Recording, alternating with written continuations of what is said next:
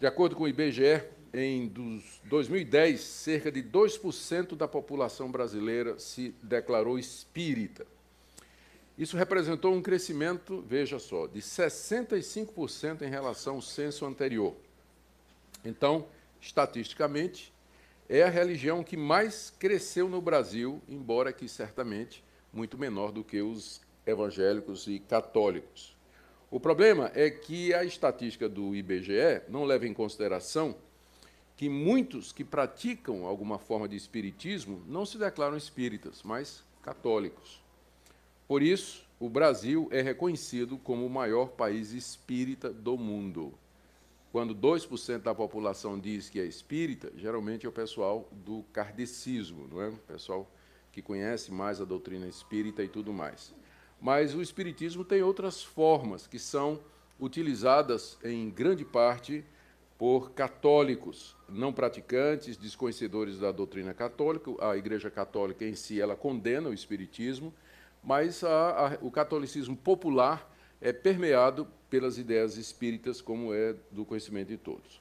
O que nós vamos abordar aqui nesse estudo é esse chamado espiritismo kardecista ou de mesa branca, ou ainda também chamado de espiritismo dentro do evangelho, porque as suas, embora eles sejam em número pequeno, mas as ideias, elas de fato permeiam a, a cultura brasileira, a religiosidade brasileira. É importante aqui fazer uma, uma observação que o espiritismo kardecista ele se declara distinto da Umbanda, apesar de acreditar da Umbanda acreditar nos mesmos princípios. Eles dizem que a diferença é a origem africana da Umbanda e que a Umbanda tem rituais, uh, despachos, uh, tem cultos, tem oferendas, tem sacerdotes, enquanto que o espiritismo kardecista não tem. Não tem culto, não tem orações, não tem nada, não tem rituais. Então, por isso, eles dizem que existe uma diferença. Bom, então, como é que o kardecismo, como movimento e como religião, ela come, começou. Ah, se atribui geralmente a origem do kardecismo a uma família chamada Fox, era o sobrenome, é, que em 1847, de algum lugar dos Estados Unidos, é, veio morar em Nova York, e essa família havia é, muitas crianças, como naquela época era comum. E, de repente, essas crianças começaram a brincar com alguns fenômenos do tipo assim, algumas mesas na casa que giravam, copos que andavam sozinhos em cima da mesa. E aí isso atraiu a atenção dos pais e dos vizinhos e de outras pessoas que as crianças estavam mexendo com esse tipo de coisa. E aí o movimento começou a crescer, atraiu a atenção de muitos curiosos e começaram a interpretar aqueles movimentos das mesas e dos copos como sendo tentativas de espíritos de pessoas que já haviam morrido, de se comunicar com os vivos. E a, a coisa cresceu. Teve grande divulgação nos Estados Unidos, de lá passou para a Inglaterra e depois para a França. Então, para vocês terem uma ideia, isso foi em 1847, cerca de é, 13 anos, 15 anos depois, já havia nos Estados Unidos 180 mil pessoas que se declaravam crentes nesse fenômeno, ou seja, de que os espíritos dos que morreram, eles permaneciam ao redor dos seus entes queridos e tentavam se comunicar com eles através desses fenômenos, desses fenômenos. Na mesma época, só na Inglaterra e, nos Estados, e na França, esse número era de 250 mil pessoas. E foi nessa ocasião, por volta dessa época aí, 1860, que um francês chamado Léon Hippolyte Diriveio, ele se converteu a essas ideias. Ele achou que aquilo de fato era verdadeiro. Ele ficou convencido especialmente pelo fenômeno das mesas giratórias. E ele começou a fazer o que ele chamou de estudos sérios sobre aqueles fenômenos. E em 1800 56, aí, exatamente nessa data, né, na meados de, de, de 1860, ele então recebeu dos espíritos uma revelação de qual era a sua missão. Então ele muda o seu nome para Allan Kardec. Kardec era um poeta celta, já falecido há muito tempo atrás, mas o é, Leon Hippolyte adota o nome dele como sendo o seu nome, e dois anos depois ele funda a Sociedade Parisiense de Estudos Espíritas. Então, é aqui a origem do espiritismo kardecista, né? lá na França, através dos estudos de Leon Hippolyte, que veio a se chamar de Allan Kardec, e esse é o nome pelo qual ele é conhecido no Brasil. Em 1857, que foi o ano em que ele recebeu essa revelação dos espíritos, ele publicou essa revelação no livro chamado Livro dos Espíritos. E mais adiante, cerca de dez anos depois, menos sete anos depois, ele publicou um livro, o outro livro, O Evangelho segundo o Espiritismo. Então, esses dois livros, o Livro dos Espíritos e o Evangelho segundo o Espiritismo, são ah, os livros fundamentais para o espiritismo kardecista no Brasil e no mundo, porque eles contêm as, aquilo que Allan Kardec disse que recebeu como revelação desses espíritos que vinham falar com ele e lhes mostrar coisas do além. Ele publicou também revistas e jornais de natureza espírita e ele viu o movimento que ele fundou é, crescer bastante e ele morreu em 1869, cinco anos depois de ter publicado o livro O Evangelho segundo o Espiritismo. O, que, o, o, resumo que eu vou trazer em seguida dos, dos pensamentos do, das doutrinas do kardecismo é baseado exatamente no livro o que é o espiritismo, é baseado no livro, um outro livro dele, né, é, o que é Espiritismo, que você encontra no site da Associação Espírita Brasileira. Se você quiser ler o livro para saber o que, é que eles pensam, você entra no site, Associação é, Espírita Brasileira, e você pode fazer o download do livro uh, O que é o Espiritismo, de Allan Kardec. É claro que eu estou recomendando isso para que você leia para combater, não, é? não para se converter ao Espiritismo. Então, as citações que eu farei aqui é, desse livro, que é um resumo dos livros anteriores, de tudo aquilo que Allan Kardec ensinou. Bom, primeiro, como, como o espiritismo kardecista se define? Então, nesse livro aí, na página 35 e seguinte, o Allan Kardec dá a seguinte explicação. Ele diz que Deus, é, que Moisés deu a lei a, ao mundo, e que essa lei foi resumida nos Dez Mandamentos, que nós conhecemos muito bem. Depois de Moisés veio Jesus, que reformulou completamente essa lei e a resumiu em dois mandamentos: no amor a Deus e no amor ao próximo. Enquanto que Moisés fala da lei, Jesus veio depois, aperfeiçoou e disse que o mais importante de fato é o amor. Mas Jesus também não disse tudo o que era para dizer, porque a humanidade estava ainda num estado de atraso, no estado meio que primitivo, e a humanidade precisava progredir, e a ciência precisava avançar para que a verdade fosse dita. E é então que Deus levanta Allan Kardec, trazendo a terceira revelação de Deus. Não sei se vocês perceberam a semelhança com o que nós estudamos ontem, o surgimento do islamismo, que é o mesmo raciocínio.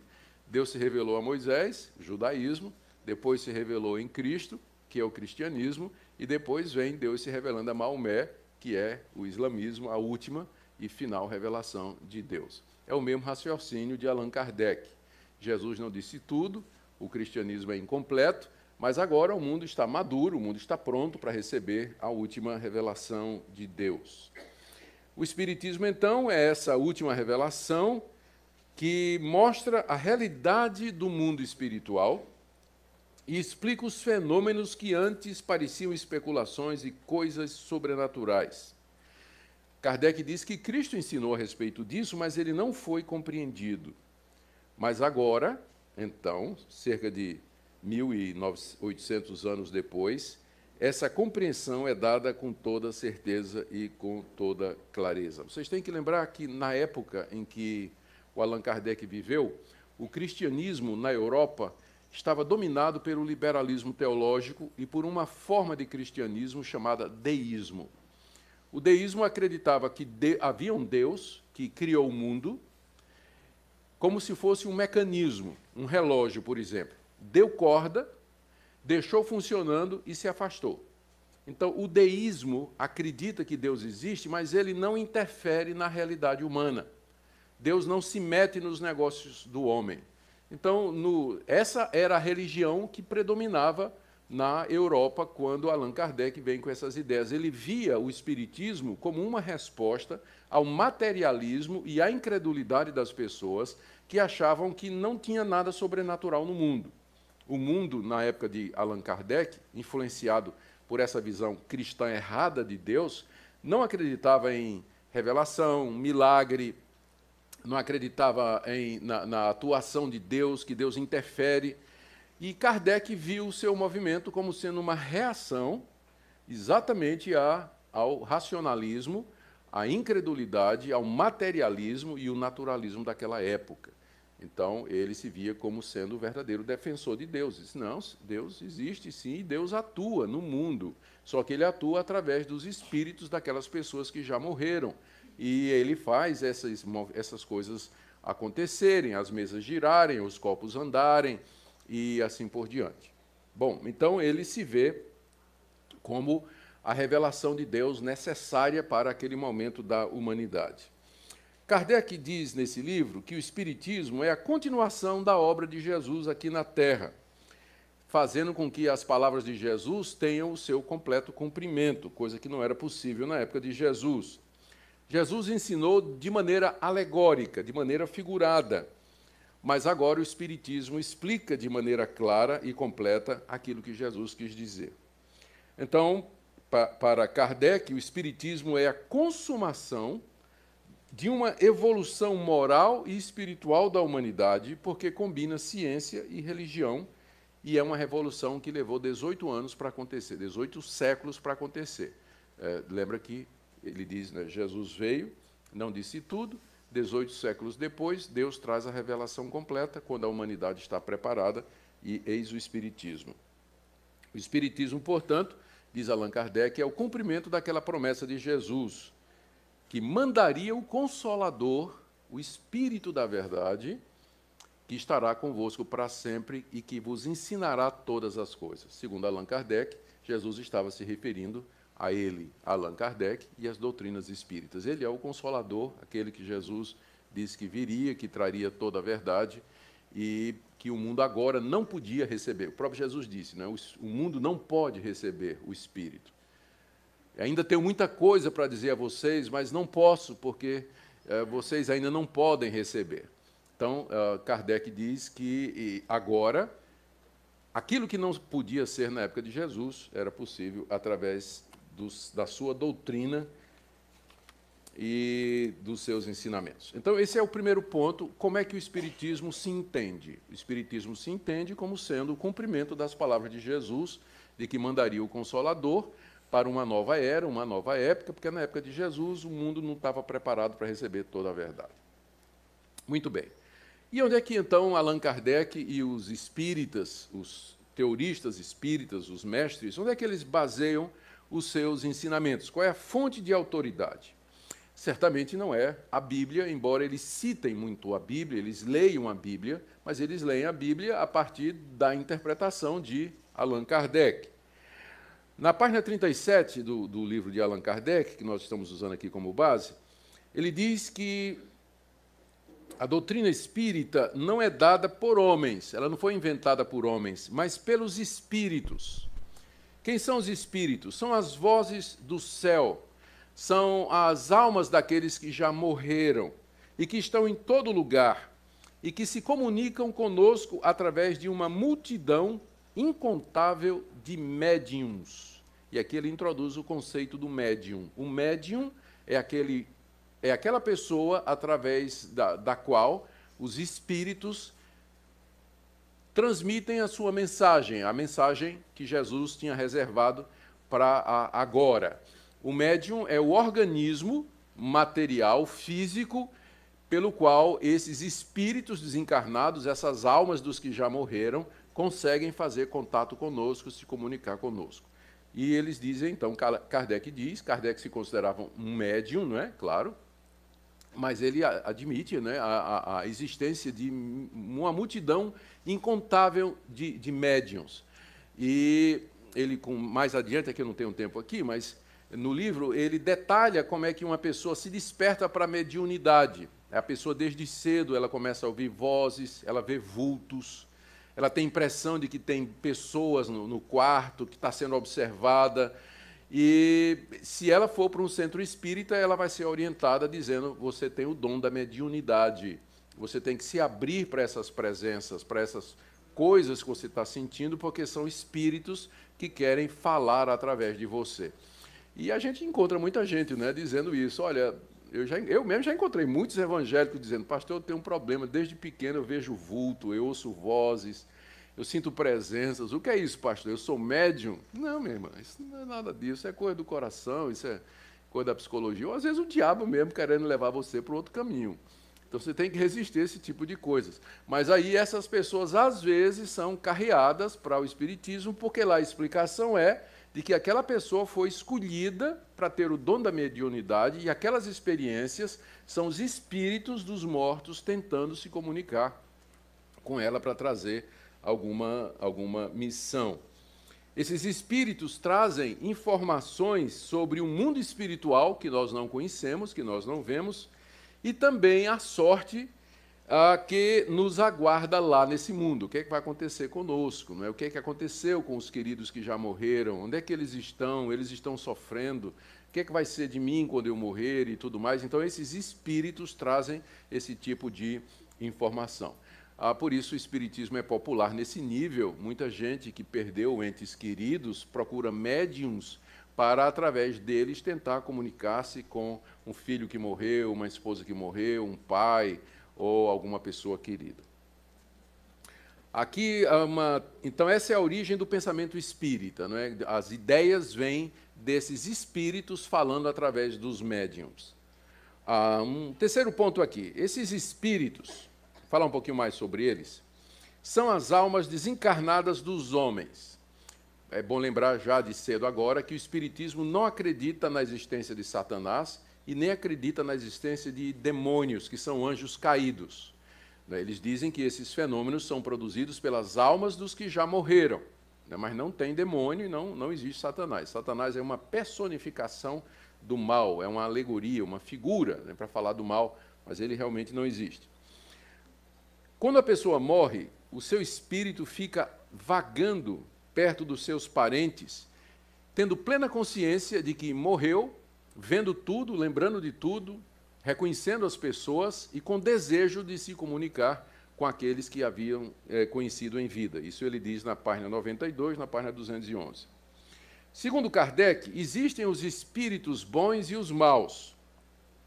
Os bons não são os anjos bons e os maus não são os demônios, né? são almas das pessoas que morreram. Algumas são boas e algumas são más, dependendo do que eles foram aqui na Terra. Se a pessoa foi uma pessoa má aqui na Terra, cometeu violência, foi injusta, foi um cafajeste, uma pessoa muito má, então, quando ela morre, o seu espírito é um espírito mau. E também, se a pessoa foi boa, praticou a caridade, amou o próximo, quando ela morre, o seu espírito é um espírito bom. E eles estão presos é, e eles estão em diferentes estados de culpa, em diferentes estados. As pessoas que morrem, os seus espíritos estão em diferentes estados. Eu consegui aqui, tentei anotar aqui o que é que ele fala. Ele fala primeiro: uns ficam presos aos locais em que viveram. Alguns desses espíritos, né, quando a pessoa morre, o espírito fica preso ali na casa que ele morou, no condomínio, ah, naquela região, fica por ali. Ah, outros podem transcender e vagar pelo universo e nos mundos outros que existem. Os espíritas acreditam na existência de outros mundos povoados por seres humanos como nós. Então, às vezes, a alma da pessoa, quando morre, ela não fica presa aqui nesse mundo, mas ela viaja e vai visitar esses outros mundos, onde ela pode até reencarnar eh, em, em um outro mundo paralelo desse aí. Outros é, são os espíritos culpados, eles ficam perambulando pelas trevas sem destino. Os espíritos maus são atormentados com remorso e separação dos entes queridos. Os espíritos maus e rancorosos podem perseguir aqueles que lhes fizeram mal, em busca de vingança. e podem oprimir essas pessoas, subjugá-las e até possuí-las. Os demônios não existem, na verdade, eles são espíritos maus, almas de homens perversos que ainda não se livraram dos instintos materiais. Então, de acordo com o Espiritismo, nós estamos cercados das almas dos que morreram. Algumas não estão mais aqui, foram para outros planetas, ou então estão em outro lugar, na, na, nesse mundo aqui, mas a maioria fica presa na região, nos locais que ele conheceu enquanto estava em vida, tentando se comunicar com as pessoas. Se forem espíritos bons, vão tentar trazer boas mensagens, proteger e abençoar as pessoas aqui. Se forem espíritos maus, eles são rancorosos, vão querer se vingar dos que é, o fizeram mal, e eles vão tentar iludir essas pessoas de toda, de toda sorte. Né? Quarto ponto aqui, aqui que é importante a gente lembrar, de acordo com o Espiritismo, é possível a comunicação com esses espíritos, a, a, os espíritos dos que já morreram, porque eles são agentes de Deus para trazerem novas revelações para a humanidade. Está falando dos espíritos bons, não é? Eles são agentes de Deus para trazerem novas revelações para a humanidade. Ah, supostamente, né, quando essa, uma pessoa morre, o seu espírito entra nesse mundo espiritual e lá adquire conhecimento da realidade futura, vê coisas que ah, o, nós aqui não podemos ver, e é este, são estas informações que são passadas para nos ajudar a viver melhor aqui. Eles informam a verdade sobre certos assuntos que são desconhecidos. Por exemplo, entre os espíritas, é muito claro que Jesus, é, dos 12 aos 30 anos, ele foi para a Índia e lá ele desenvolveu as suas capacidades mediúnicas e aos 30 anos de idade ele volta para Israel para começar o seu ministério. A Bíblia não diz isso.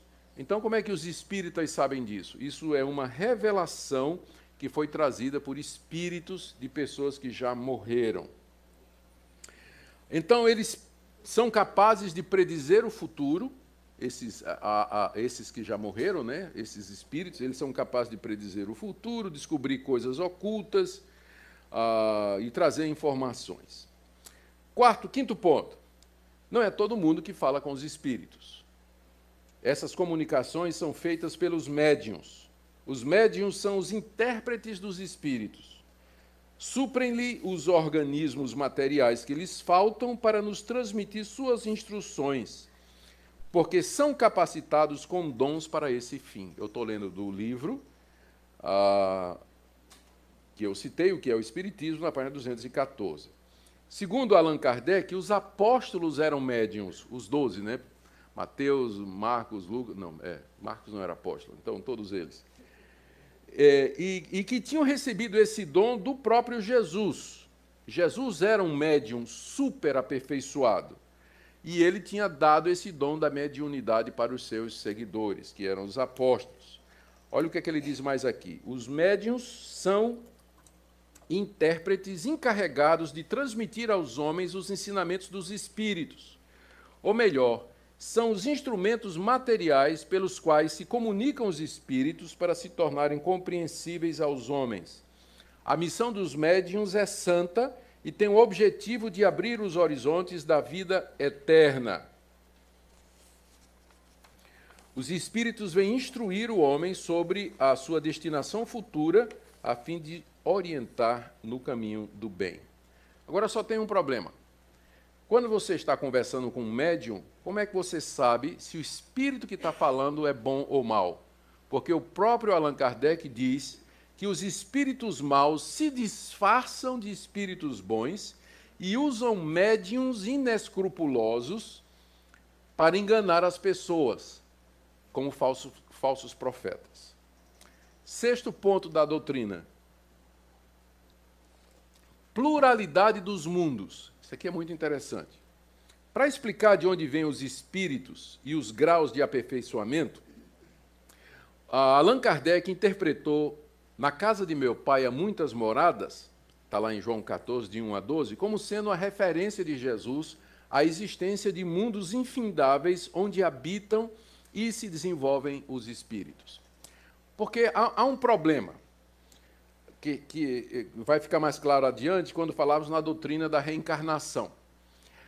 Cada pessoa que nasce, ela é a reencarnação de uma outra pessoa que já viveu em algum lugar. Mas então, de onde vêm os espíritos de, desse um milhão de pessoas nova que aparece no mundo a cada ano? De onde vêm esses espíritos? Então, eles resolvem esse problema dizendo que existem outros mundos, que a raça humana está espalhada pelo universo em outros mundos. E que essas pessoas, elas são a encarnação de espíritos de outros homens que moram em outros planetas, que viajam pelo espaço e vêm até aqui.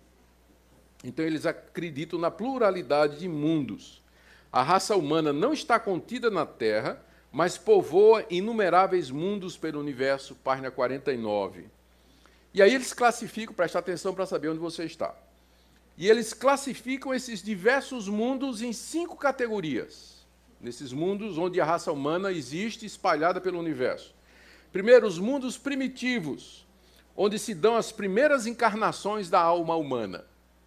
Então, existem mundos primitivos que nós não conhecemos, que a ciência nunca descobriu, né? planetas povoados por seres humanos bem primitivos que são as primeiras encarnações. No nível 2, tem um mundo de expiação e de prova, onde o mal predomina. São mundos um pouco mais evoluídos, mas são chamados de mundo de expiação e de prova, porque lá as pessoas que encarnam, elas sofrem, elas enfrentam o mal, a dor e a agonia como uma maneira de purificação. Terceiro nível, mundos regeneradores, onde as almas que ainda vão sofrer pelos seus pecados, buscam novas forças, repousando das fadigas da luta. Quarto nível, mundos felizes, onde o bem supera o mal. E por fim, nível 5, que é o top, né? Leva ao top. Mundos celestes ou divinos, que é a morada dos espíritos puros, onde exclusivamente só reina o bem. É onde Jesus mora. Né? É no mundo celeste ou divino. Onde vocês acham que ele classifica a Terra? A Terra, a Terra pertence à categoria do mundo de expiação e de provas, nível 2. Então nós somos nível 2 nos mundos que existem. Existe um, um nível inferior, que é chamado o mundo primitivo. Nós somos um nível 2 e acima de nós tem o nível 3, 4 e 5, que é o nosso alvo. A alma dos a, o alvo dos espíritos e o alvo da raça humana é evoluir a cada encarnação e subir de nível nesses mundos, até que encontre ou que vá morar finalmente no mundo celestial, onde só reina o bem, que é o paraíso do, dos espíritas. Né? É, Cristo é, para eles, por exemplo, um espírito aperfeiçoado da quinta esfera. Cristo é um desses que está lá no, no, no, nível máximo e nós moramos num planetinha nível 2, não é? Então, por isso, toda morte, todo sofrimento, porque esse é um mundo de prova.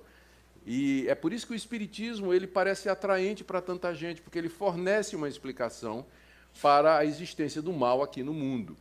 Que o sofrimento que existe aqui, ele é que, que esse mundo aqui ele é mal, e o, o sofrimento predomina, porque é aqui que os espíritos vão sofrer para pagar os seus erros, pagar os seus pecados, para daqui evoluir para um mundo melhor, onde eles não passarão mais por tanto sofrimento. A reencarnação, sétimo item. Ele trata disso a partir da página 56 do seu livro. Ele diz que é ensinado na Bíblia, só que com o nome de ressurreição. E que na época não foi compreendido. O pessoal pensou que Jesus estava se referindo à ressurreição do mesmo corpo. A ressurreição seria a volta à vida daquele mesmo corpo com o qual a pessoa morreu. E ele diz que não, não era isso que Jesus queria ensinar, não é? A reencarnação é o retorno da alma ou do espírito, a vida corpórea, mas em um outro corpo, não o mesmo em que morreu. Em um outro corpo, formado novamente para ele e que não tem nada em comum com aquele corpo que desintegrou.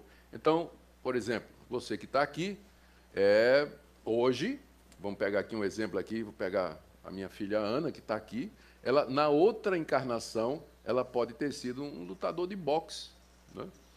Ou um professor de, sei lá, de que, Ana? Física. ou qualquer outra coisa. Você pode ter sido na outra encarnação, poderia ter um corpo completamente diferente do seu, você não tem memória disso, né? isso é importante. Quando você reencarna, você não tem memória das vidas anteriores. Quem vai dizer a você quem você era nas vidas anteriores era exa exatamente os espíritos. Você não tem ideia. E essa é uma das críticas que a gente faz, inclusive, ao Espiritismo. Né? Se a gente reencarna para sofrer e pagar pelos nossos pecados, ah, é injusto porque eu não sei pelo que eu estou pagando. Porque eu não tenho consciência da minha vida anterior. Estou aqui sofrendo, pagando pelo quê? O que é que eu fiz na vida anterior que eu mereço tanto sofrimento aqui? Eles não têm essa resposta. Então, é, é uma doutrina injusta, não é? De você estar sofrendo para pagar pecados que você cometeu numa vida anterior, pregressa, da qual você não tem a menor consciência ou a menor lembrança. Ah, ele diz que Jesus ensinou a reencarnação em João 3, de 1 a 3. Necessário vos é nascer de novo. E o burro do Nicodemos não, é? não entendeu ah, o que é que Jesus estava falando. Mas, nem todo Nicodemos é assim. É. Mas o Nicodemos não entendeu o que Jesus teria dito, né? perguntou como é que vai fazer, né? vai voltar para o ventre da mãe e nascer de novo. E Jesus disse: não, né? é porque Jesus queria ter dito: não vai voltar para o ventre da mãe e nascer de novo no mesmo corpo, mas vai voltar e nascer com outro corpo. Mas o novo nascimento é a reencarnação. E aí eles citam Mateus 17, 11 a 13, quando Jesus diz que João Batista é Elias, para dizer: olha aqui, João Batista é a reencarnação de Elias. Então, sim, no Novo Testamento, várias vezes João Batista é chamado de Elias. Só tem um problema com essa com esse exemplo, é que Elias nunca morreu, né? Elias não morreu, ele subiu ao céu levado numa carruagem de fogo, né? Então, num redemoinho, aliás, separado de, de, dos seus através uma carruagem de fogo. Então, Elias nunca morreu, como é que ele pode ter reencarnado em João Batista? Quando a Bíblia diz que João Batista é Elias, está dizendo que o ministério de João Batista, o tom e o teor da sua pregação são similares àquele do profeta Elias, cumprindo uma promessa que está feita lá em Malaquias, que Deus disse que mandaria o profeta Elias antes que venha o grande e terrível dia do Senhor. Não é que Elias ia reencarnar, até porque ele não morreu, mas é que mandaria alguém que, a semelhança de Elias, pregaria o evangelho e traria a palavra de Deus com o rigor que o profeta Elias trouxe. Oitavo ponto: os sofrimentos aqui nesse mundo são explicados por Allan Kardec como sendo o resultado de erros, pecados e faltas cometidas nas vidas anteriores. Nós sofremos não somente como resultado de nossos erros no presente, como também por erros cometidos na encarnação anterior. E essa seria uma causa justa. É por isso que o Espiritismo diz que ele é ciência. Muitas vezes as pessoas perguntam, né? você já deve ter ouvido Espiritismo dizer, espíritas dizendo que Espiritismo é ciência. Eles dizem é porque o Espiritismo está baseado numa lei científica, numa lei é, que é fundamental, que é a lei de causa e efeito. Todo efeito tem uma causa. Todo efeito tem uma causa.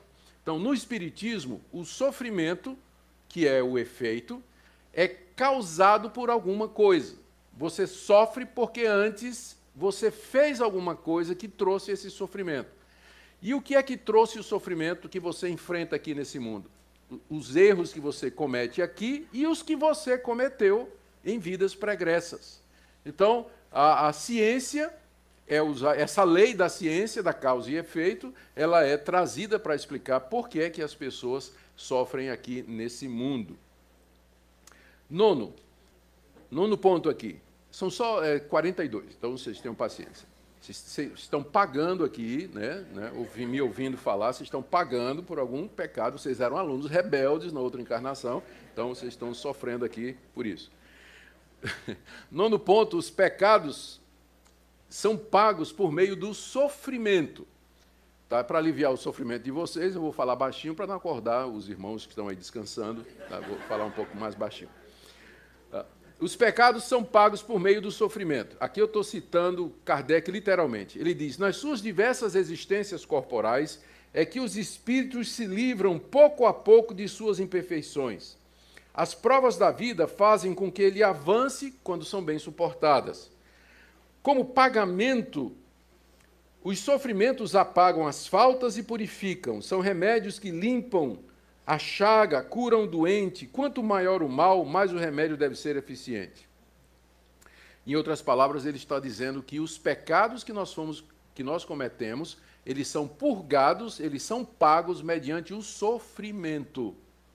Por isso que a gente reencarna para sofrer. Se a gente cometeu muitos pecados, a gente reencarna para sofrer, para pagar os pecados que cometeu. À medida que a gente vai pagando esses pecados, vai aprendendo e fazendo bem, a próxima encarnação você já é, já encarna numa situação mais favorável, em que você não vai sofrer tanto, e assim você vai evoluindo, vai mudar de mundo, de nível, até chegar no nível supremo. Ele diz aqui no ponto 10 que os espíritos desencarnados têm chance de se arrepender dos seus pecados. Quando o espírito mal se arrepende, Deus lhe traz esperança e ele pode retornar à terra para reencarnar-se. Portanto, é bom que nós oremos pelos espíritos dos mortos, diz Allan Kardec na página 39. Ele diz assim: ó, os espíritos que sofrem clamam por preces e elas lhes são proveitosas, porque ao se verem lembrados, se sentem mais reconfortados e menos infelizes. Como é que ele sabe disso? Porque os espíritos disseram a ele, né?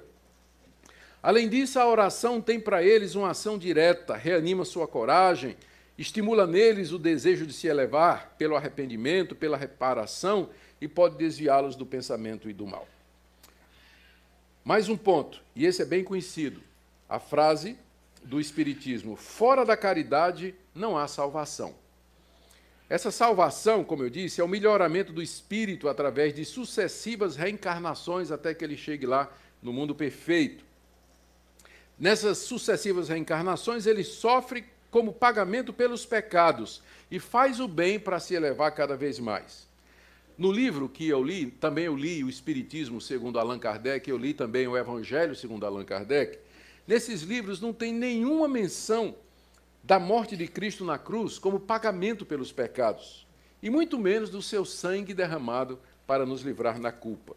Segundo Kardec, o inferno não é eterno e nem literal. Na verdade, não existe inferno.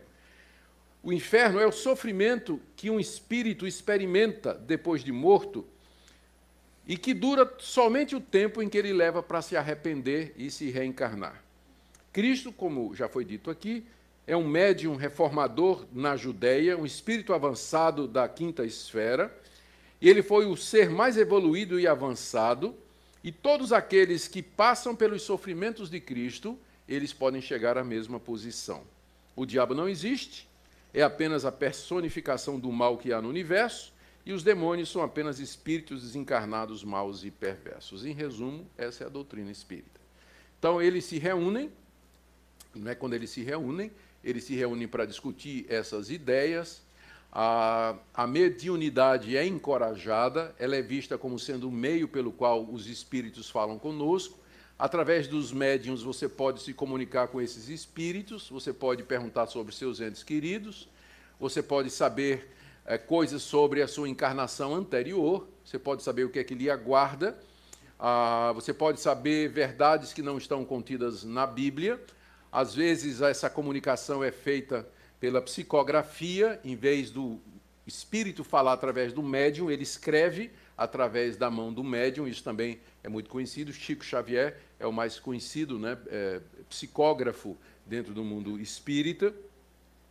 E eles então enfatizam, por isso vocês agora entendem por que, que o Espiritismo dá tanta ênfase às boas obras a fazer caridade. E os espíritas são conhecidos por terem muitos abrigos, orfanatos, casas de caridade, muita coisa na área social, mas é exatamente por isso, porque eles acreditam que é dessa forma que, quando eles morrerem, eles vão para um nível mais superior, eles vão reencarnar numa situação melhor de vida, onde eles vão sofrer menos, e assim sucessivamente até alcançar a plenitude num desses mundos aí é, que são chamados de mundos eternos ou celestes, onde só impera a luz e onde Cristo está. Então você pode orar pelos espíritos, pedir a Deus pela alma daqueles seus entes queridos que já morreram, para que eles se arrependam, reencarnem numa situação melhor e progridam e assim por diante. No Espiritismo, então, não há justificação de pecados, não há salvação pela graça, não há é, ressurreição de mortos, não, não há novo céu e nova terra, não, não tem nenhuma dessas grandes doutrinas que são as doutrinas é, que caracterizam o cristianismo histórico. O que, é que nós diríamos, então, já caminhando para uma análise, né, terminando aqui a nossa exposição, o que é que nós diríamos diante disso como cristãos?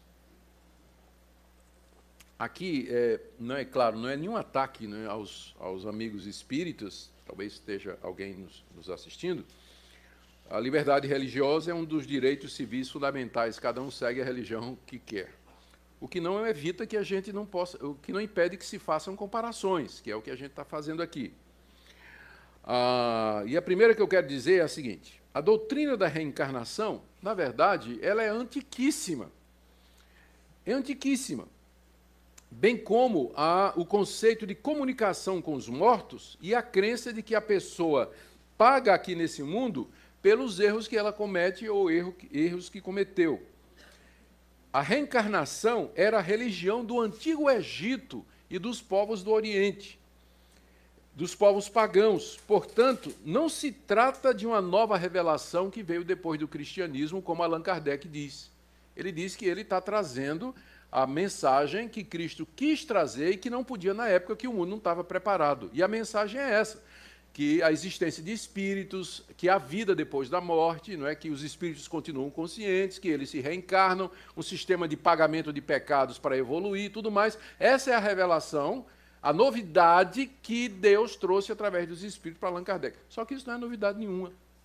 No Egito antigo, muito antes de Jesus Cristo, já se cria na reencarnação. Tanto é que quando os faraós eles eram enterrados, eles eram enterrados com suprimento, com comida, com armas e com os apetrechos e tudo mais, exatamente porque eles acreditavam que o faraó poderia precisar disso na vida futura, na próxima encarnação para onde ele fosse, onde ele fosse morar. Então, não é verdade que o espiritismo é uma nova revelação assim uma novidade que Deus tinha guardado para o último tempo, porque essa doutrina é inclusive mais antiga do que o próprio cristianismo.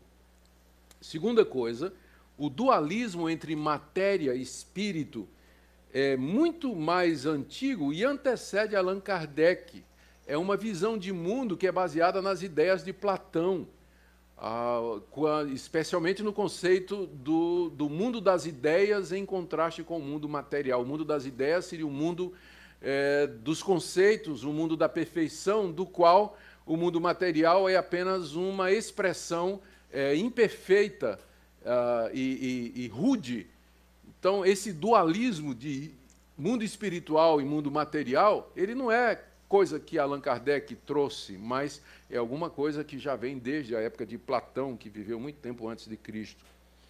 Terceira comparação aqui, ou crítica, é que o Deus do Espiritismo não é o Deus da Bíblia. Não é o Deus da Bíblia. O Espírito vai dizer que crê em Deus, e ele vai dizer a você que ele crê em Jesus Cristo. Mas se você perguntar quem é Deus para você e quem é Jesus para você, você vai receber resposta diferente daquela do cristianismo tradicional.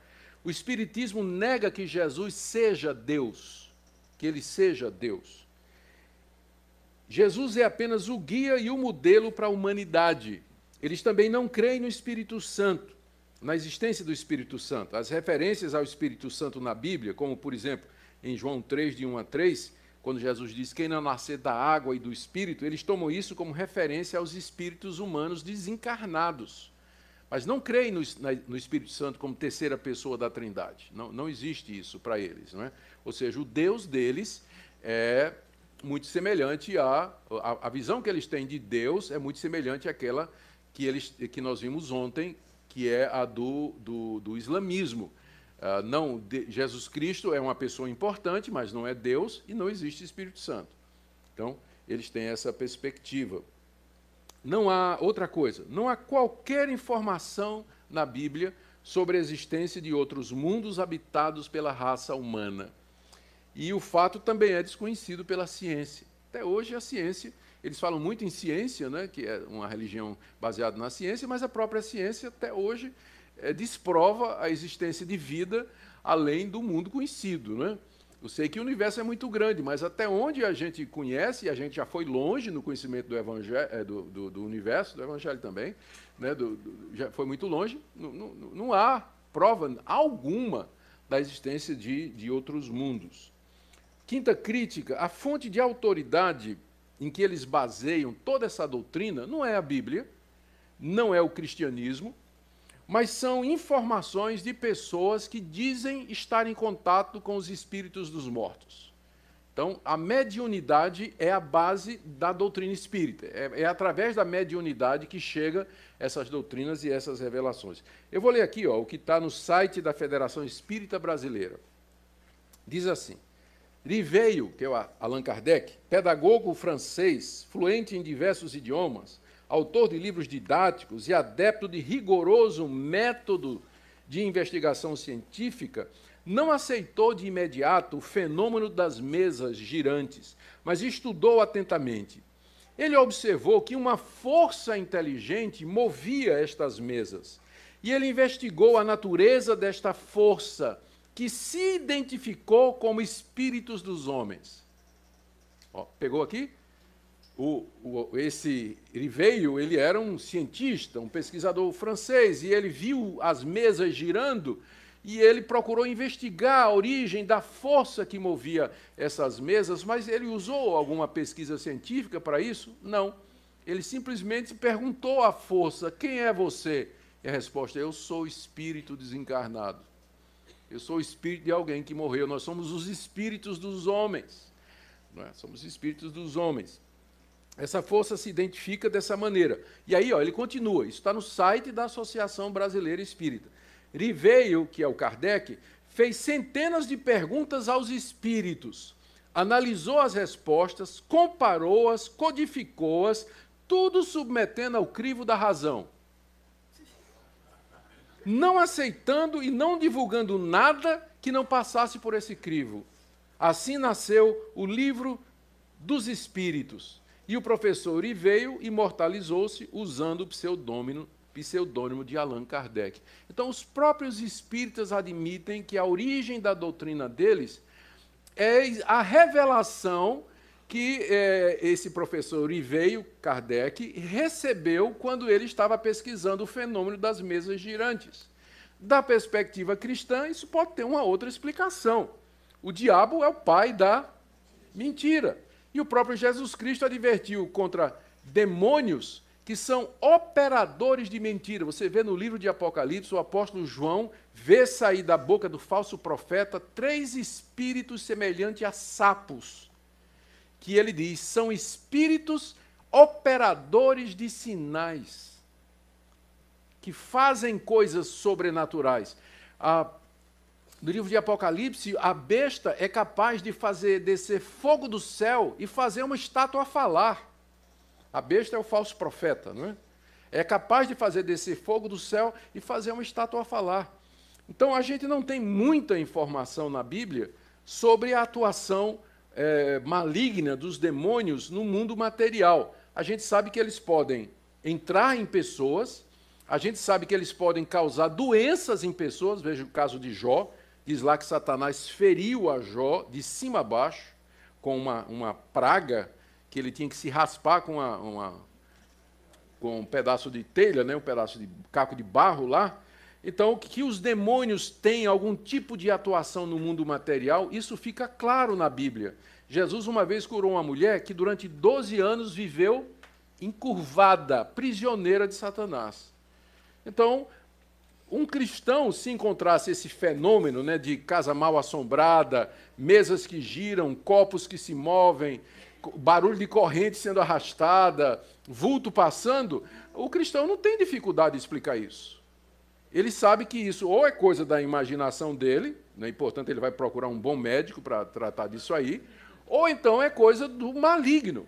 São espíritos enganadores que querem enganar as pessoas e distraí-las e levá-las para outro caminho. Eu creio que foi o que aconteceu com esse Riveio. É, ele caiu nessa armadilha.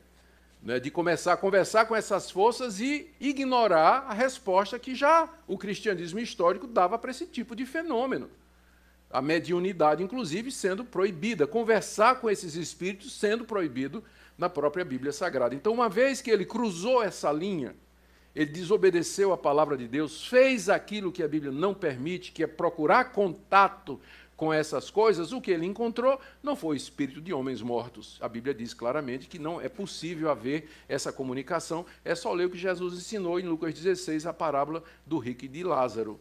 Mas o que ele encontrou foi espíritos enganadores que então o iludiram e criaram essa, essa, essa religião é que é baseada exatamente nessa, nessa ilusão. Então, isso está aqui. Ah, Nesse livro de, onde ele compilou essas informações dos espíritos, não é que é o Evangelho segundo o Espiritismo, é, ele usa a Bíblia apenas como pretexto, na verdade, ela é deixada de lado. As grandes doutrinas bíblicas são ignoradas, como os milagres de Cristo, seu nascimento virginal, sua morte na cruz pelos pecados, sua ressurreição literal dos mortos, sua intercessão pelos seus, sua segunda vinda, o mundo vindouro, tudo isso é ignorado por Allan Kardec nos livros que ele escreveu. Mais um ponto: muitos dos fenômenos espíritas, essas mesas girantes, entortar objetos, lembra? Tinha, tinha uns caras que entorta a colher, Uri Geller, se não me engano, né? Fazia tudo isso.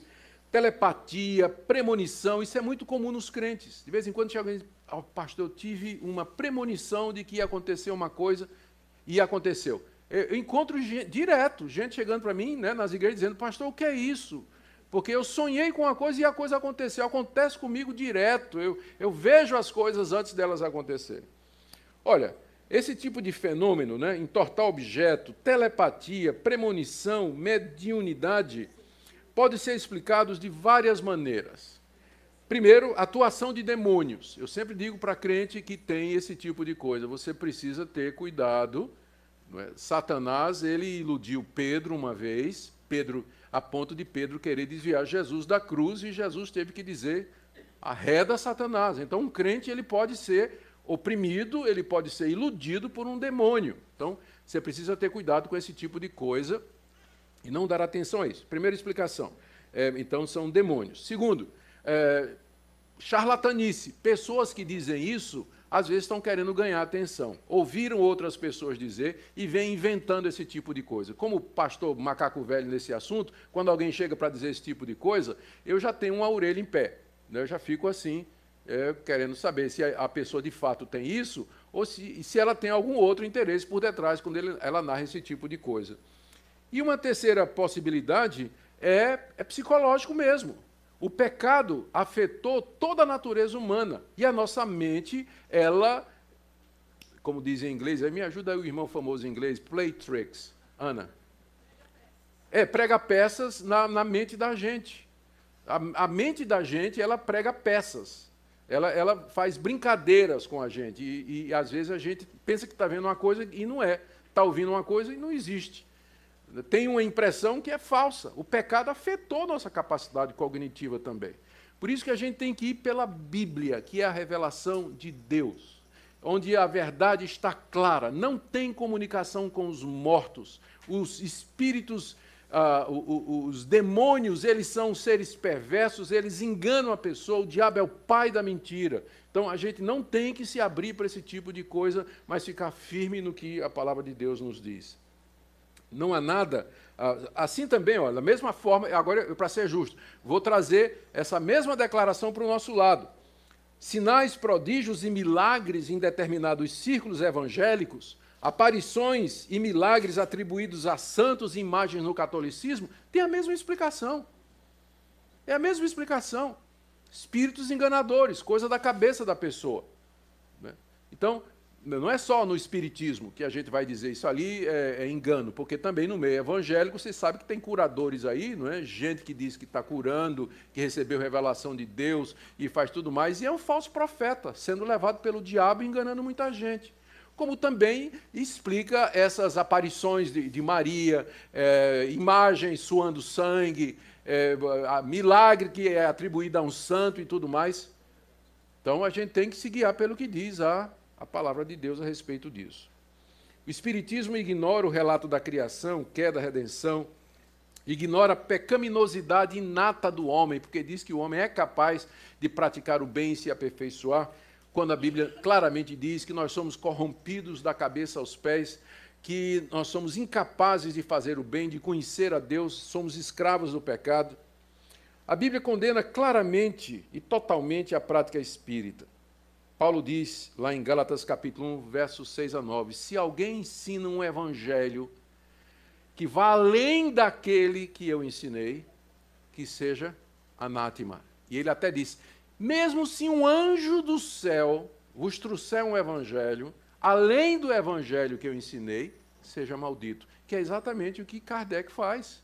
Ele diz que está trazendo um novo evangelho, que vai além do evangelho que o apóstolo Paulo pregou ensinou, de que o homem é justificado pela fé, mediante a graça, pela fé na obra completa de Jesus Cristo, e não por obras. Que demônios ensinam, é verdade. Eu estava até comentando com a Ana, quando estava sentado ali, que eu estou fazendo minha devocional em Ezequiel. E tem a passagem que eu estou lendo em Ezequiel é, 13, na verdade é 14, Deus dizendo ao profeta Ezequiel, quando o profeta estava lá no cativeiro, né, ele profetizou durante a época do cativeiro, e vieram os anciãos consultar a Deus através do profeta Ezequiel. Aí Deus disse a Ezequiel: Olha, esses homens que estão vindo consultar você, eles já levantaram seus ídolos no coração deles. Eles estão vindo consultar assim. Mas eles já têm ídolos no coração, eles já têm os seus próprios deuses. Então, diga a eles o seguinte: qualquer homem que levantar os seus ídolos dentro do seu coração e vier ao profeta, eu, o Senhor, lhe responderei segundo a multidão dos seus ídolos. Ou seja, Deus ia dar uma resposta enganosa ao cara que vem consultá-lo, mas cujo coração já se desviou dele. Já pensou isso? Está pensando que isso é pesado? Hum, pastor, isso é Velho Testamento. Então vou ler o Novo. Vamos ler o Novo aqui para ver se você se acalma mais. Segundo Tessalonicenses, apóstolo Paulo, capítulo 2. Ora, o aparecimento do iníquo, que é o anticristo, é segundo a eficácia de Satanás, com todo o poder e sinais e prodígios da mentira. Olha aí, Satanás com todo o poder de sinais, prodígios e mentira. E com todo engano de injustiça para os que perecem, porque não acolheram o amor da verdade para serem salvos. Agora veja, é por esse motivo que Deus lhes manda a operação do erro para acreditarem na mentira. O próprio Deus manda o erro para que aquela pessoa acredite na mentira e se perca. Por quê? Porque ela já rejeitou no seu coração a verdade. Ela já levantou seus ídolos no coração. E Deus então o que é que faz? Tudo bem. Você quer orar para uma imagem? você vai fazer pedidos à imagem, você vai me substituir por uma imagem de escultura, tudo bem, você vai falar com a imagem e a imagem vai te responder. Você vai pedir para ser curado e você vai ser curado. E o resultado é que você vai ser enganado e você vai ser levado à, à condenação eterna porque você se afastou no seu coração de mim. Então é muito sério isso aqui. É muito sério isso aqui. Essas, esse mundo espiritual que nos cerca nós devemos nos aproximar dele com toda cautela, conforme a palavra de Deus nos diz. Os demônios ensinam, a palavra de Deus fala que Paulo diz lá em 1 Timóteo capítulo 4, ele fala de doutrinas de demônios. Então os demônios ensinam, eles são o pai da mentira, são autores de falsas religiões. A Bíblia também diz com muita clareza que não há segunda chance depois da morte. Se sua esperança é reencarnar numa outra situação, eu tenho uma má notícia, a Bíblia é muito clara. Hoje é o dia da salvação, é aqui e agora e somente. Depois da morte segue-se o juízo, ou é céu ou é inferno. Não tem outra possibilidade ou qualquer segunda chance. Isso fica claro na, na história do rico e Lázaro, que Jesus contou em Lucas 16 e que é conhecido de todos. O rico no inferno, se lembrando dos seus irmãos ah, e querendo alívio, falando é, com Deus, representado na figura de Abraão, e sempre recebeu negativa. Queria voltar, não podia. Queria ser aliviado, não podia, porque já, já tinha tido alívio aqui nesse mundo.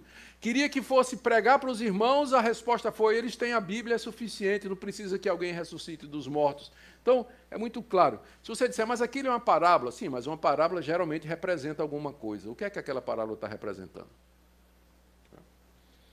A Bíblia é clara quando diz que a salvação é recebida aqui de uma vez por todas. Por exemplo, 1 de João, capítulo 5, verso 11. Aquele que Deus nos deu a vida eterna. E essa vida está no seu Filho. Aquele que crê no Filho tem a vida. Quem não crê no Filho não tem a vida. Então Deus já nos dá aqui e agora a vida eterna. Eu não preciso reencarnar, passar por sucessivos processos de provação para um dia na esperança de viver nesse mundo. Deus aqui e agora, com base no sacrifício que Cristo fez na cruz, nos dá a vida eterna. A Bíblia fala que o inferno é eterno e ele condena a comunicação com os mortos. Deuteronômio 18, de 9 a 14, a comunicação com os mortos, a necromancia, a feitiçaria, tudo isso é claramente proibido por Deus. O texto é muito forte, acho melhor a gente ler, não é? Todo mundo conhece, mas mesmo assim, vamos lá. É Deuteronômio, capítulo 18.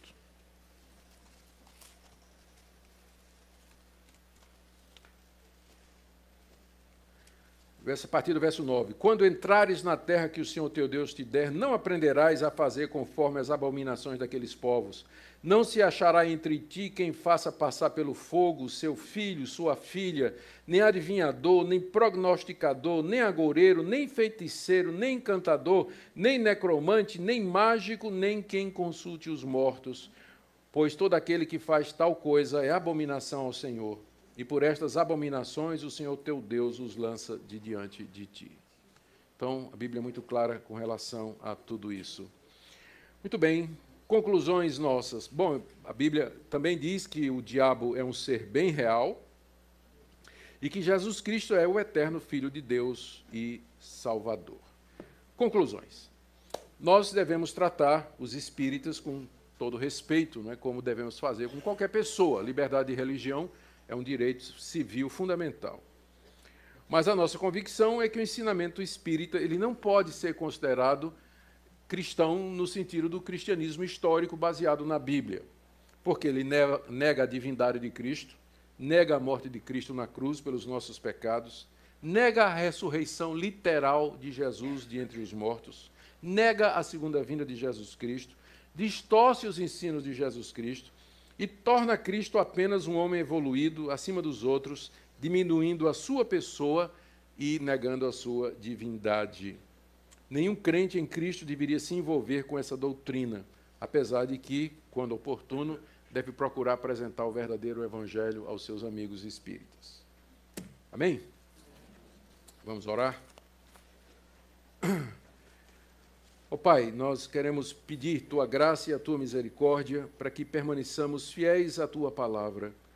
Livra-nos dos espíritos enganadores, dos demônios, livra-nos da doutrina de demônios, ajuda-nos a permanecer naquilo que tua palavra nos revela. Nós oramos que o Senhor nos ajude a ver a importância de conhecer a verdade. Nós pedimos que o Senhor abençoe os nossos amigos espíritas também, que eles possam se desvencilhar desse emaranhado de mentiras e chegar ao conhecimento da verdade. É o que pedimos em nome de Jesus. Amém.